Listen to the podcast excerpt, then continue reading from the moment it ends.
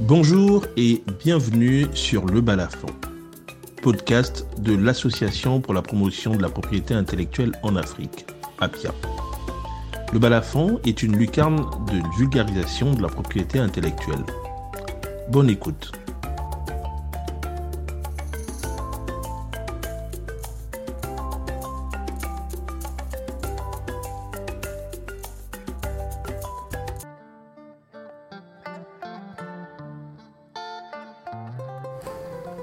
Bonjour et bienvenue dans ce nouvel épisode de notre série de podcasts dédiée à la propriété intellectuelle en Afrique. Je suis Soel Ngaba, juriste spécialisé en propriété intellectuelle et conseil en propriété industrielle sur le territoire de l'Organisation africaine de la propriété intellectuelle, l'OAPI. À la suite de notre dernier épisode, disponible sur les plateformes d'écoute en ligne Ocha, Apple, Spotify et Deezer, qui portait sur la défense de la marque dans l'espace OAPI, et plus particulièrement sur l'exercice du mécanisme de la saisie contrefaçon comme un moyen privilégié de constituer la preuve de la contrefaçon d'une marque dans cet espace, on a décidé de continuer aujourd'hui à s'intéresser à la contrefaçon, non plus dans une approche offensive du point de vue du titulaire de la marque, mais plutôt dans une approche défensive du point de vue du présumé contrefacteur, c'est-à-dire celui qui est accusé de contrefaçon. Et pour cause, il vous est peut-être déjà arrivé, à tort, d'être accusé de contrefaçon par un tiers au moyen d'une mise en demeure, d'une saisie contrefaçon, qu'on a déjà pu voir, d'une plainte déposée contre vous ou encore d'une assignation en justice. Que faire dans une telle situation et quels sont les bons réflexes à avoir? On commencera ici par définir ce qu'est une marque en droit ou API. Droit star de la propriété intellectuelle, la marque est à la fois connue et méconnue du grand public. Connue pour sa notoriété, bien évidemment, mais méconnue pour les confusions qu'elle suscite auprès du grand public qui ne semble pas toujours faire la démarcation avec les autres droits de la propriété industrielle. On a souvent cette expression qui nous fait sourire en tant que professionnel du métier et qui voudrait qu'une personne puisse breveter sa marque. Non. Le brevet est un droit qui protège une invention et la marque est un autre droit spécifique qui protège cette fois-ci un signe que l'on se propose d'utiliser pour distinguer ses produits et ou ses services d'une entreprise quelconque. Dans ce sens, une marque ne protège pas nécessairement une création originale, contrairement à d'autres droits de la propriété intellectuelle comme le droit d'auteur, puisqu'elle peut très bien porter sur un signe banal et commun, pourvu qu'il soit distinctif. Alors, comment comprendre ce caractère distinctif? Un signe protégé au titre de la marque est distinctif lorsqu'il remplit une fonction d'attribution ou d'origine commerciale et qui ne décrit pas directement les produits et services qu'il couvre ou l'une de ses caractéristiques essentielles.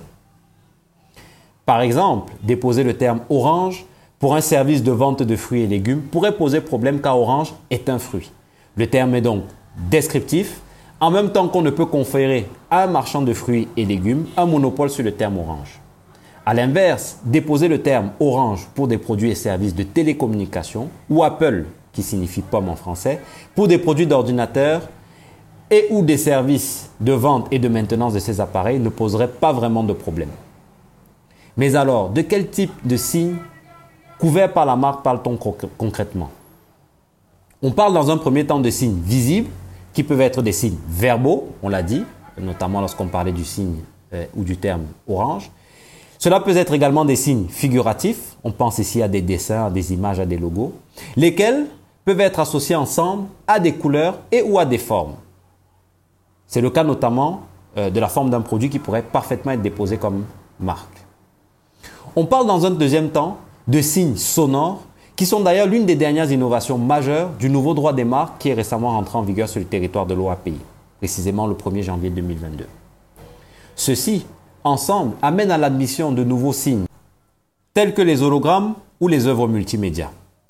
Nous aurons certainement l'occasion de revenir dans un autre podcast plus en détail sur la catégorisation ou plutôt sur la typologie de ces signes. Pour autant, et au-delà des signes admis à la protection et de leur caractère distinctif dont on vient de parler. Pour pouvoir valablement déposer une marque auprès de l'OAPI, faudrait-il encore que le signe en cause soit disponible, c'est-à-dire qu'il n'ait pas déjà fait l'objet d'un dépôt ou d'un précédent dépôt comme marque par une autre personne, et qu'il soit licite.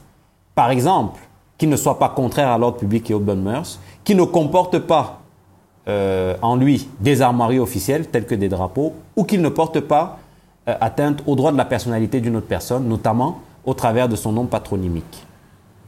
Bien évidemment, vous l'aurez compris, le droit à la marque et donc le droit d'agir en contrefaçon n'existe que si le signe dont on vient de parler a été déposé, a été régulièrement déposé, nous voulons plutôt dire, a été enregistré et publié par l'OAPI dans son bulletin officiel de la propriété intellectuelle, le BOPI. Aussi, vous comprendrez maintenant pourquoi il était nécessaire pour nous de revenir sur ces aspects, car face à une accusation de contrefaçon, il faut pouvoir se poser les questions suivantes. Première question. La marque que l'on vous reproche de contrefaire est-elle vraiment enregistrée? Car en effet, on vient de le dire, il n'y a de contrefaçon que si le droit à la marque existe et qu'elle a bien été déposée. Deuxième question, l'enregistrement de la marque est-il encore valable? La durée de validité d'un enregistrement de marque est de 10 ans, renouvelable à terme et autant de fois qu'on le souhaite. À défaut de ces renouvellements, la marque est déchue et le droit qui l'accompagne avec. Troisième question, la marque est-elle valable? Là aussi, on vient de le dire abondamment. Il convient de vérifier si le signe couvert par la marque est admis, est disponible, est distinctif ou est licite. Dans le cas contraire et dans l'hypothèse d'un contentieux judiciaire à votre rencontre, il vous sera possible d'exercer une action reconventionnelle en unité de la marque que l'on vous reproche de contrefaire à l'appui de ces motifs. Quatrième question, la personne qui vous reproche un acte de contrefaçon de marque est-elle bien le titulaire de cette marque? Et oui, seul le titulaire de la marque ou le licencié exclusif pour l'exploitation de cette marque peut agir en contrefaçon et notamment vous accuser de contrefaçon. Cinquième question. Le signe que vous utilisez est-il identique ou à tout le moins similaire à la marque que l'on vous oppose au point de créer un risque de confusion et donc d'être sanctionné au titre de la contrefaçon? Ceci supposera dans les faits une analyse approfondie. Sixième question. Le droit à la marque, en l'espèce, n'est-il pas tenu en échec par d'autres principes fondamentaux? On pense par exemple ici au droit à la liberté d'expression.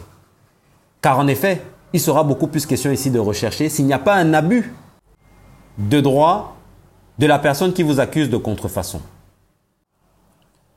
Pour finir, ce que l'on dira donc, c'est que la réponse qui sera apportée à toutes ces questions, et en réalité à bien d'autres questions, induira une stratégie de riposte qui pourra être mise en place. Mais compte tenu de la complexité de la matière, la propriété intellectuelle, et notamment et plus précisément des marques, il est important de vous faire assister par un professionnel de la propriété intellectuelle, si possible accrédité par l'OAPI, et on pense notamment ici à un conseil en propriété industrielle ou à un mandataire agréé. Voilà ce que l'on pouvait vous dire sur les bons réflexes à avoir dans le cadre d'une accusation de contrefaçon. On vous remercie pour votre écoute et on vous dit à très bientôt pour un nouvel épisode.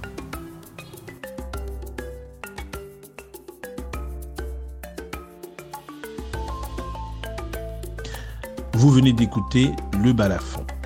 Merci de nous avoir suivis. Vous pouvez nous retrouver à travers nos diverses activités, l'arbre à palabre, la journée de la jeune recherche scientifique, la journée d'actualité juridique, ainsi que le bulletin semestriel de la propriété intellectuelle en Afrique. Nous vous invitons à vous connecter à notre site internet www.apia-asso.org. Vous pouvez également adhérer à notre association, votre association, via l'adresse mail adhésion apia-asso.org. À bientôt pour un nouvel épisode.